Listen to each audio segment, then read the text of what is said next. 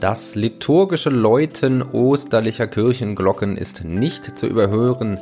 Herzlich willkommen zur zehnten Folge, die ja doch eigentlich zufällig auf diesen Ostersonntag des Jahres 2019 fällt und zur Feier dieses Jubiläums und der Osterfeiertage mit einem passenden Format gefüllt wurde. Ich habe mir überlegt, was macht man über die Osterfeiertage und die Antwort für mich zumindest alles außer Jura und dementsprechend ist die heutige Folge eine halbe Stunde lang einfach gemischte Probleme aus dem öffentlichen Recht. Die kann man sich einfach aufs Ohr packen und sich berieseln lassen. Ihr dürft diesen Podcast auch gerne als Ausrede verwenden, um von eurer Familie, solltet ihr mal das Bedürfnis haben, eine Auszeit zu nehmen und könnt das dann mit dem wunderbar allgemeingültigen Verweis auf die stressige Examensvorbereitung und die Notwendigkeit des dauerhaften Lernens hiermit tun. Nach den Osterfeiertagen könnt ihr wieder motiviert in die Examensvorbereitung starten, aber diesen Ruhepol des Osterfestes, ob man ihn jetzt christlich motiviert begeht oder einfach nur Freizeit motiviert, zu letzteren würde ich mich als alter Atheist zählen, dann habt ihr jetzt hier die Möglichkeit, ein bisschen öffentliches Recht zu wiederholen. Solltet ihr eins der Probleme nochmal gesondert nachhören wollen, dann findet ihr in den Show Notes und der Beschreibung die genaue Stelle, wo ihr das Thema findet. Und mit diesen Worten würde ich sagen, starten wir mit Folge 10, den gemischten Problemen des öffentlichen Rechts. Wer will was von wem woraus? Der Podcast für Juristen und alle, die es werden wollen.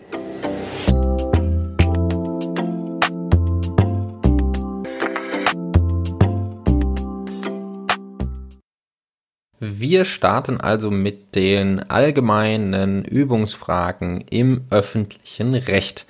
Erste Frage. Kann im Verfahren nach 80 Absatz 5 Satz 1 VWGO die Begründung nachgeschoben werden? Paragraph 80 5 VWGO ist der Antrag auf Wiedereinsetzung der aufschiebenden Wirkung von Rechtsbehelfen. Dazu gibt es zwei Meinungen. Die erste Meinung sagt, nein, es gibt keine Heilungsmöglichkeit und argumentiert mit dem Sinn und Zweck des Paragraphen 80 Absatz 3, denn die Behörde ist angehalten, die maßgeblichen Erwägungen zur Abweichung von Paragraph 80 1, also dem Regelfall, dass die Rechtsbehelfe aufschiebende Wirkung haben, vor dem Erlass der Anordnung anzustellen sind. Dagegen sagt die herrschende Meinung, nein, eine Heilung ist durch Nachschiebung möglich. Argumentiert wird das mit der gerne angeführten Prozessökonomie. Denn was würde passieren, wenn die Klage wegen der fehlenden Begründung stattgegeben wird? Dann würde die Behörde einen Verwaltungsakt neu mit Begründung erlassen und die Klage, die sich dann darauf richten würde, würde scheitern. Also man hat ein unnötiges zusätzliches Verfahren. Das Ganze wird noch ergänzt durch den Rechtsgedanken aus Paragraph 161 Absatz 2 VWGO, der besagt, dass die Kostentragung vom Gericht verteilt werden kann, je nachdem, wer das Urteil zu verschulden hat. Somit kann also, wenn nur die fehlende Begründung ausschlaggebend für die Abweisung der Klage ist, die Kosten des Verfahrens trotzdem der Behörde auferlegt werden. Somit im Ergebnis ja, die Begründung im Verfahren nach 80.5 Satz 1 VWGO kann nachgeschoben werden. Die nächste Frage lautet, ist im Fall der Anordnung der sofortigen Vollziehung nach 80 Absatz 2 Satz 1 Nummer 4 VWGO ein besonderes Vollziehungsinteresse erforderlich? Und da sagt die eine Meinung, nein, das ist nicht notwendig mit dem Argument, das Interesse des Antragstellers, die Verwirklichung des Verwaltungsakts durch offensichtlich unbegründete Rechtsbehälfte zu verzögern, ist nicht schützenswert. Und eine andere Ansicht sagt, ja, das ist notwendig, denn gerade entgegen des Paragraphen 80 Absatz 2 Nummer 1 bis 3 fehlt es bei dem Paragraphen 80 Absatz 2 Nummer 4 am Vorrang des behördlichen Vollziehungsinteresses und daher benötigt es ein besonderes Vollziehungsinteresse, wenn die Behörde vom Normalfall, also der aufschiebenden Wirkung der Rechtsbehelfe, abweicht. Das muss dann noch über die den VA rechtfertigenden Interessen hinausgehen. Also im Ergebnis, ja, ein besonderes Vollziehungsinteresse ist erforderlich, um den besonderen Ausnahmecharakter des Sofortvollzuges zu unterstreichen. Die nächste Frage lautet, muss der Widerspruch bzw. die Anfechtungsklage dessen oder deren aufschiebende Wirkung beantragt wird, bereits eingelegt worden sein. Da gibt es zwei Meinungen zu. Die eine Ansicht sagt, nein, das ist nicht erforderlich, denn gemäß 80 Absatz 5 Satz 2 VWGO ist der Antrag vor Erhebung der Anfechtungsklage zulässig. Außerdem würde sonst die Rechtsbehelfsfrist unzulässig verkürzt werden. Die wohl herrschende Meinung bejaht das jedoch mit dem Argument, dass 80.5 VWGO keinen vorbeugenden, sondern nur einen vorläufigen Rechtsschutz bietet und erst die Existenz des Rechtsbehelfs versetzt das Gericht in die Lage, dessen aufschiebende Wirkung wiederherzustellen. Außerdem betrifft 80 Absatz 5 Satz 2 lediglich die Zeit zwischen Zurückweisung des Widerspruchs und Klageerhebung. Also im Ergebnis muss der Widerspruch bzw. die Anfechtungsklage, dessen aufschiebende Wirkung beantragt wird, eingelegt worden sein, mit dem Argument, dass 80.5 nur vorläufigen Rechtsschutz bietet und denklogisch erst die aufschiebende Wirkung eines eingelegten Rechtsmittels wiederhergestellt oder begründet werden kann. Die nächste Frage lautet, ist vor Erlass der Vollziehungsanordnung gemäß 80 Absatz 2 Satz 1 Nummer 4 eine Anhörung im Sinne des Paragraphen 28 Absatz 1 des Verwaltungsverfahrensgesetz erforderlich? Dazu ist erstmal grundsätzlich zu sagen, dass die Vollziehungsanordnung selbst nach ganz herrschender Meinung kein Verwaltungsakt ist, weil der Regelungsgehalt fehlt. Dann ist die Frage, ob man vielleicht Paragraph 28 VWVFG analog anwenden kann. Und das bejaht eine Ansicht mit dem Argument, dass aus Artikel 103 Absatz 1 des Grundgesetzes sich herleiten lässt, dass vor allen belastenden Maßnahmen auch anzuhören ist.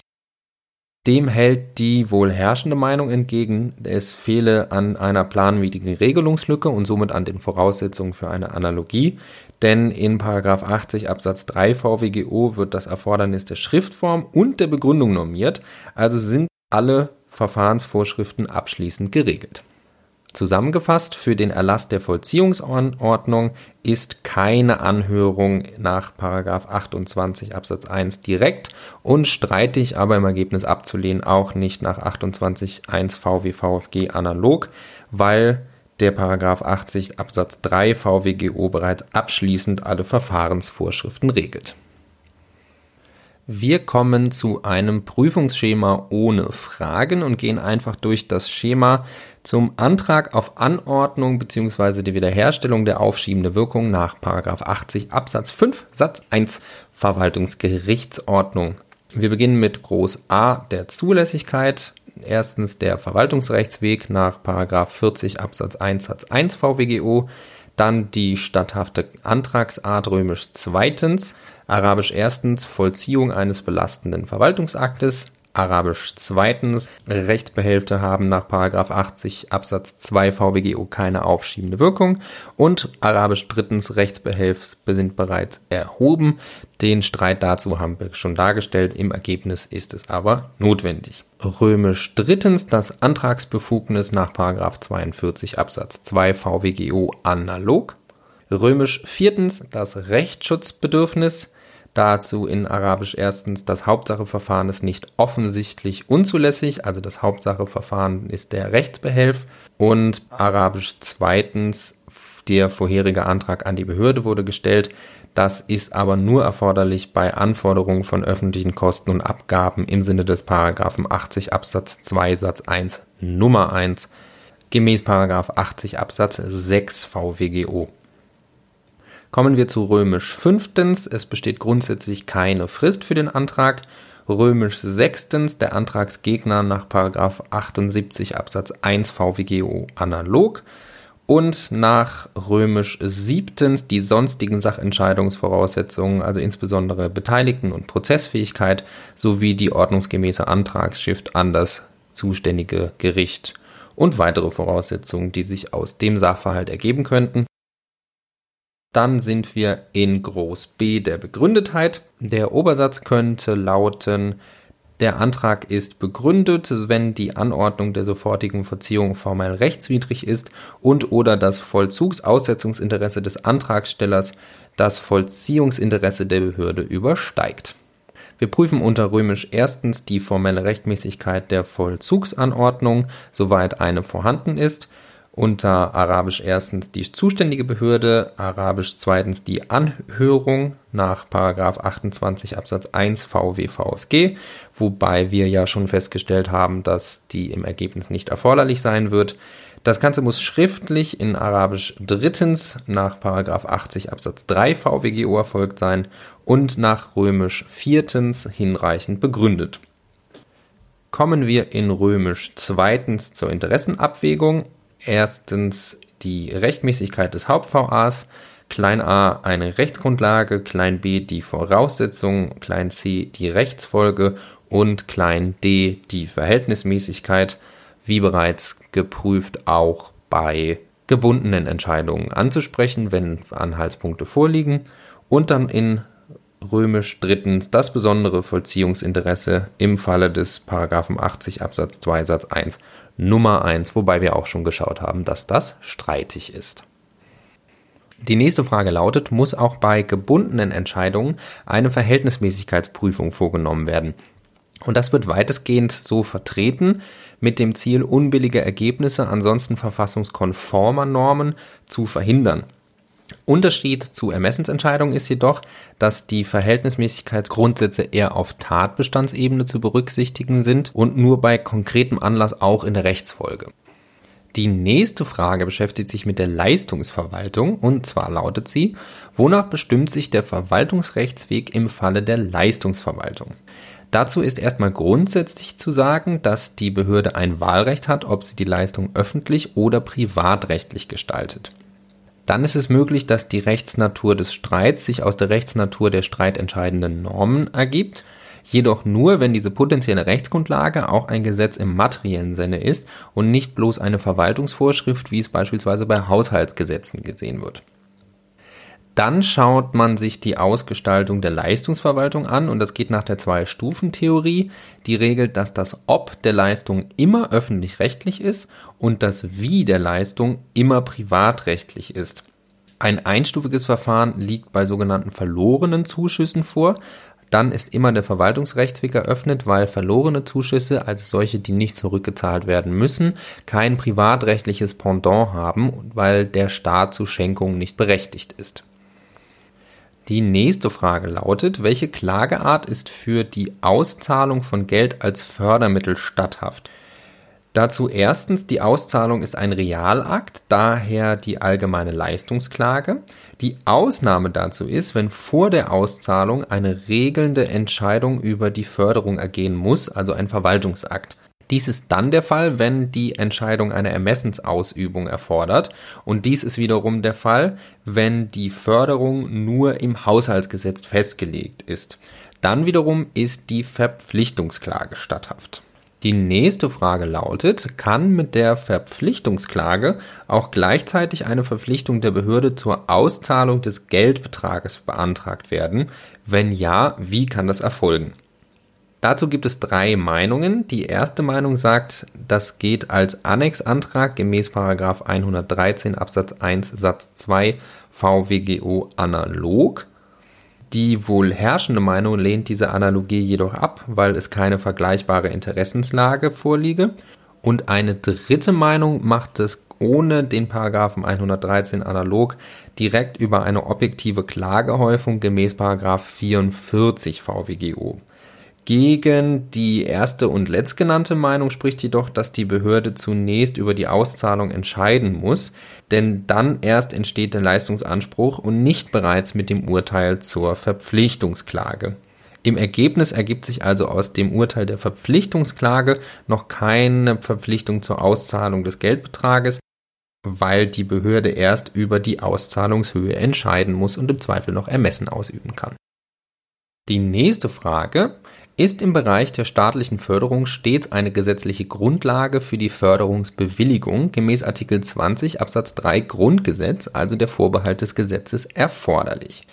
Da sagt eine Ansicht, die Lehre vom Totalvorbehalt, ja, jedes staatliche Handeln bedarf einer gesetzlichen Grundlage und argumentiert damit, dass nur auf diese Weise eine klare und verbindliche Lage für den Staat und die Bürger geschaffen werden könne. Dagegen spricht jedoch, dass die Rechtsanwendung so unübersichtlich und annähernd unmöglich wäre, wenn wirklich jedes Verwaltungshandeln auch gesetzlich geregelt sein müsste. Die herrschende Meinung argumentiert mit der Wesentlichkeitstheorie und sagt, die gesetzliche Regelung ist nur erforderlich, wenn dies wesentlich für das Zusammenleben im Staate ist. Also die willkürliche Leistungsvergabe ist bereits durch Artikel 3 Absatz 1 unterbunden, also den allgemeinen Gleichbehandlungsgrundsatz. Die Förderung allerdings muss legitimiert sein, wobei dazu ausreichend sein soll, dass dies im Rahmen eines Haushaltsgesetzes bereitgestellt wird. Die dritte Ansicht wiederum sagt, ein Haushaltsgesetz ist nicht ausreichend, aber auch die Lehre vom Totalvorbehalt geht falsch und argumentiert dies damit, dass das Haushaltsgesetz lediglich die Beziehung zwischen Verwaltung und Parlament regelt und nicht im Außenverhältnis zum Bürger. Allerdings spricht dagegen, dass das Ob der Förderung also ob eine Förderung überhaupt ausgezahlt wird, dass dies durch das Haushaltsgesetz ausreichend legitimiert wird. Wir merken uns also, im Bereich der staatlichen Förderung ist nicht immer eine gesetzliche Grundlage erforderlich, sondern nach der Wesentlichkeitstheorie, der wir folgen, nur wenn dies wesentlich für das Zusammenleben im Staate ist und im Rahmen der Förderung durch den Staat reicht es, wenn die Mittel im Haushaltsgesetz bereitgestellt werden. Kommen wir zu Nebenbestimmungen. Erste Frage dazu, was ist die Rechtsgrundlage zum Erlass einer Nebenbestimmung durch die Verwaltung? Da gibt es drei Möglichkeiten. Die erste Möglichkeit ist eine Spezialvorschrift. Diese muss die Voraussetzungen für die Nebenbestimmung jedoch ausdrücklich regeln. Wird dabei lediglich die Zulässigkeit einer Nebenbestimmung allgemein geregelt, dann ist es nur eine spezielle Rechtsgrundlage, wenn der Hauptverwaltungsakt mit Ermessen erlassen wird und die Vorschrift dahingehend auszulegen ist, dass sie zum Erlass von Nebenbestimmungen nach Ermessen ermächtigt. Die zweite Möglichkeit ist bei gebundenen Entscheidungen, und zwar 36 Absatz 1 VWVFG. Und die dritte Möglichkeit, wenn wir eine Ermessensentscheidung haben, ist es 36 Absatz 2 Nummer 1 bis 5, je nach Art der Nebenbestimmung. Wir merken uns also für die Rechtsgrundlage zum Erlass einer Nebenbestimmung drei Rechtsgrundlagen. Erstens die Spezialvorschrift ist denkbar, zweitens bei gebundenen Entscheidungen 36 Absatz 1 VWVFG und bei Ermessensentscheidungen 36 Absatz 2 Nummer 1 bis 5, je nach Art der Nebenbestimmung VWVFG. Die nächste Frage, wie sind Auflage und Bedingung voneinander abzugrenzen? Dazu gibt es den Merksatz, die Auflage zwingt, suspendiert aber nicht, die Bedingung suspendiert, aber zwingt nicht. Das Ganze ist durch Auslegung zu ermitteln, und zwar, ob die Nebenbestimmung nach Intention der Behörde Einfluss auf die Wirksamkeit des Hauptverwaltungsaktes haben soll kommen wir zu der wohl komplexesten Frage bei der isolierten Anfechtung von Nebenbestimmungen, und zwar der Frage, welche Klageart für die isolierte Anfechtung von Nebenbestimmungen statthaft ist. Dazu gibt es vier ganze Meinungen und die erste Meinung sagt, die Verpflichtungsklage auf Erlass eines Verwaltungsaktes ohne Nebenbestimmung ist statthaft.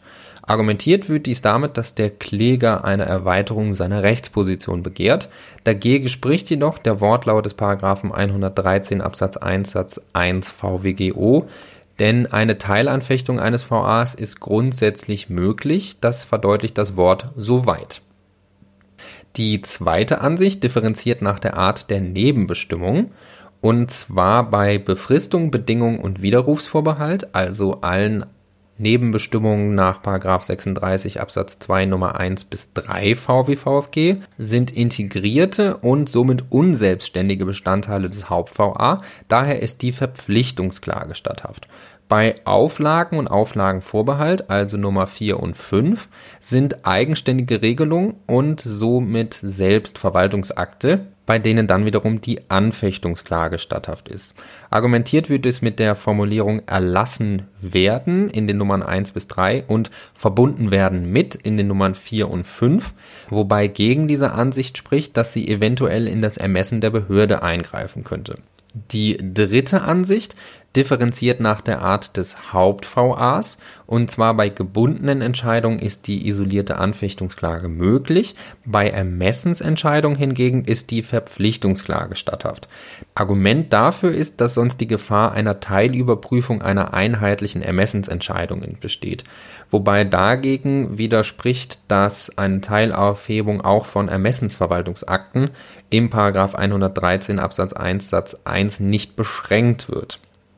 Die vierte und wohl herrschende Auffassung differenziert, ob Nebenbestimmung und Haupt-VA im logischen Sinne teilbar sind. Die Anfechtungsklage ist dann nur zulässig, wenn die isolierte Aufhebung der Nebenbestimmung von vornherein und offensichtlich ausscheidet. Argument dafür ist der Wortlaut des 113.1.1 VWGO und ein Ermessensvorgang kann durch Prüfung der materiellen Teilbarkeit im Rahmen der Begründetheit geschützt werden. Dies ist dann ein tragfähiger Ausgleich zwischen den prozessualen Möglichkeiten und dem Ermessen der Behörde. Fassen wir diesen umfassenden Streit noch einmal zusammen. Die Frage, welche Klageart für die isolierte Anfechtung von Nebenbestimmungen statthaft ist. Dazu gibt es vier Meinungen. Die erste sagt Verpflichtungsklage auf Erlass eines VA ohne Nebenbestimmung. Die zweite differenziert nach Art der Nebenbestimmung. Bei Nummer 1 bis 3 die VK, bei Nummer 4 bis 5 die AK. Die dritte Ansicht differenziert nach Art des Haupt-VAs, bei gebundenen Entscheidungen die isolierte AK, bei Ermessensentscheidungen die VK und die wohl herrschende Meinung differenziert, ob Nebenbestimmung und Haupt-VA im logischen Sinne teilbar sind. Und dann ist die AK unzulässig, wenn die isolierte Aufhebung der Nebenbestimmung von vornherein und offensichtlich ausscheidet.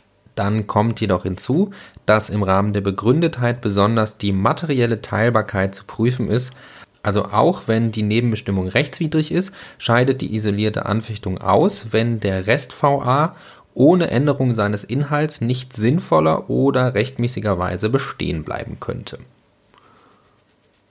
Kommen wir zu einem neuen Thema und einem neuen Schema, und zwar der Prüfung der Entbehrlichkeit der Anhörung gemäß 45 1 Nummer 3 VWVFG. Da brauchen wir zuerst römisch erstens keine Nichtigkeit gemäß 44.1. Das liegt vor, wenn kein besonders schwerwiegender Fehler im Sinne des 44.1 VWVFG vorliegt. Besonders schwerwiegend ist ein Fehler, wenn der Verwaltungsakt gegen tragende Verfassungsprinzipien verstößt oder den der Rechtsordnung immanenten Wertvorstellungen so sehr widerspricht, dass es unerträglich wäre, wenn der VA die bezweckte Rechtsfolge hätte. Die fehlende Anhörung ist jedoch kein schwerwiegender Fehler. Argument dafür ist 46 VWVFG, denn dieser kann unbeachtlich sein und somit ist er nicht schwerwiegend. In römisch zweitens prüfen wir, ob die Nachholung gemäß 45.2 bis zur letzten Tatsacheninstanz möglich ist. Dazu gibt es zwei Ansichten und zwar sagt die eine Ansicht, nein, eine verfassungskonforme Auslegung erfordert, dass das Gericht nicht zur Reparaturbetrieb der Verwaltung wird und somit ist die Nachholung nicht möglich. Die wohl herrschende Meinung sagt ja, die Nachholung ist bis zur letzten Tatsacheninstanz möglich und argumentiert wie immer in solchen Fällen mit der Prozessökonomie und dem Rechtsgedanken des Paragraphen 155 Absatz 4, also der Kostentragungspflicht der Prozesskosten. Dann wirft sich jedoch die Frage auf, ob die Anhörung auch durch die Verwaltung selbst erfolgen muss oder ob sie auch durch das Gericht nachgeholt werden kann. Dazu gibt es zwei Ansichten. Die erste Ansicht sagt, es ist ausreichend, wenn der Kläger eine schriftsätzliche Stellungnahme abgibt und die Behörde dies dann wiederum zum Anlass nimmt, die eigene Entscheidung erneut zu überprüfen. Die wohl herrschende Meinung sagt jedoch, dass das behördliche Verfahren außerhalb des Gerichts erforderlich ist, denn es besteht der Grundsatz der realen Fehlerbeseitigung. Dies wird argumentiert mit dem Wortlaut des Paragraphen 45 Absatz 2 VWVFG. Die Nachholung ist demnach bis zum Ende der Tatsacheninstanz möglich, nicht aber im Prozess. Außerdem ist es eine Regelung des VWVFG und keine des, der VWGO und deswegen Aufgabe der Behörde. Nachdem wir diese zwei Streitigkeiten entschieden haben, kommen wir zu römisch drittens. Und zwar muss das Ausbleiben der Anhörung unbeachtlich gemäß 46 VWVFG sein. Da prüfen wir in klein a, die Anhörung ist ein nicht nach Paragraph 44 nichtiger Verfahrensfehler, wie bereits oben festgestellt. Klein b, dies hat keinen Einfluss auf die Sachentscheidung. Und da unterscheiden wir in klein aa. Bei gebundenen Entscheidungen ist das der Fall, wenn der VA rechtmäßig ist und klein bb bei Ermessensentscheidungen nur, wenn die Behörde auch ohne den Fehler die gleiche materiell rechtmäßige Entscheidung getroffen hätte. Fassen wir diese recht komplexe Struktur noch einmal zusammen. Die Anhörung ist gemäß 45 1 Nummer 3 VWVFG entbehrlich, wenn sie nicht nichtig gemäß 44 Absatz 1 ist. Die Nachholung gemäß 45 Absatz 2 ist bis zur letzten Tatsacheninstanz möglich, muss jedoch durch die Behörde selbst erfolgen und das Ausbleiben der Anhörung muss unbeachtlich gemäß 46 VWVFG sein. Dies ist wiederum der Fall, wenn sie nicht nach 44 nichtig ist und das Ausbleiben keinen Einfluss auf die Sachentscheidung hatte, was wiederum der Fall ist bei gebundenen Entscheidungen, wenn der VA rechtmäßig ist und bei Ermessensentscheidungen nur, wenn die Behörde auch ohne den Fehler die gleiche materiell rechtmäßige Entscheidung getroffen hätte. Kommen wir zur nächsten Frage. Wie wirkt sich der Verstoß gegen Verwaltungsvorschriften auf die Rechtmäßigkeit des VAs aus? Dazu erstmal grundsätzlich, die Verwaltungsvorschrift ist ein bloßes Innenrecht ohne Außenwirkung zum Bürger und daher führt ein Verstoß gegen eine Verwaltungsvorschrift nicht alleine zur Rechtswidrigkeit des VAs. Allerdings dienen Verwaltungsvorschriften als Ermessensrichtlinie und haben faktische Außenwirkungen. Wie das zu behandeln ist, ist umstritten. Und zwar gibt es zwei Meinungen. Die erste sagt, die Ermessensrichtlinien sind unmittelbar zur Bestimmung der Rechtswidrigkeit heranzuziehen und argumentiert damit, wo der Vorbehalt des Gesetzes nicht greift, hat die Verwaltung auch die originäre Regelungsbefugnis.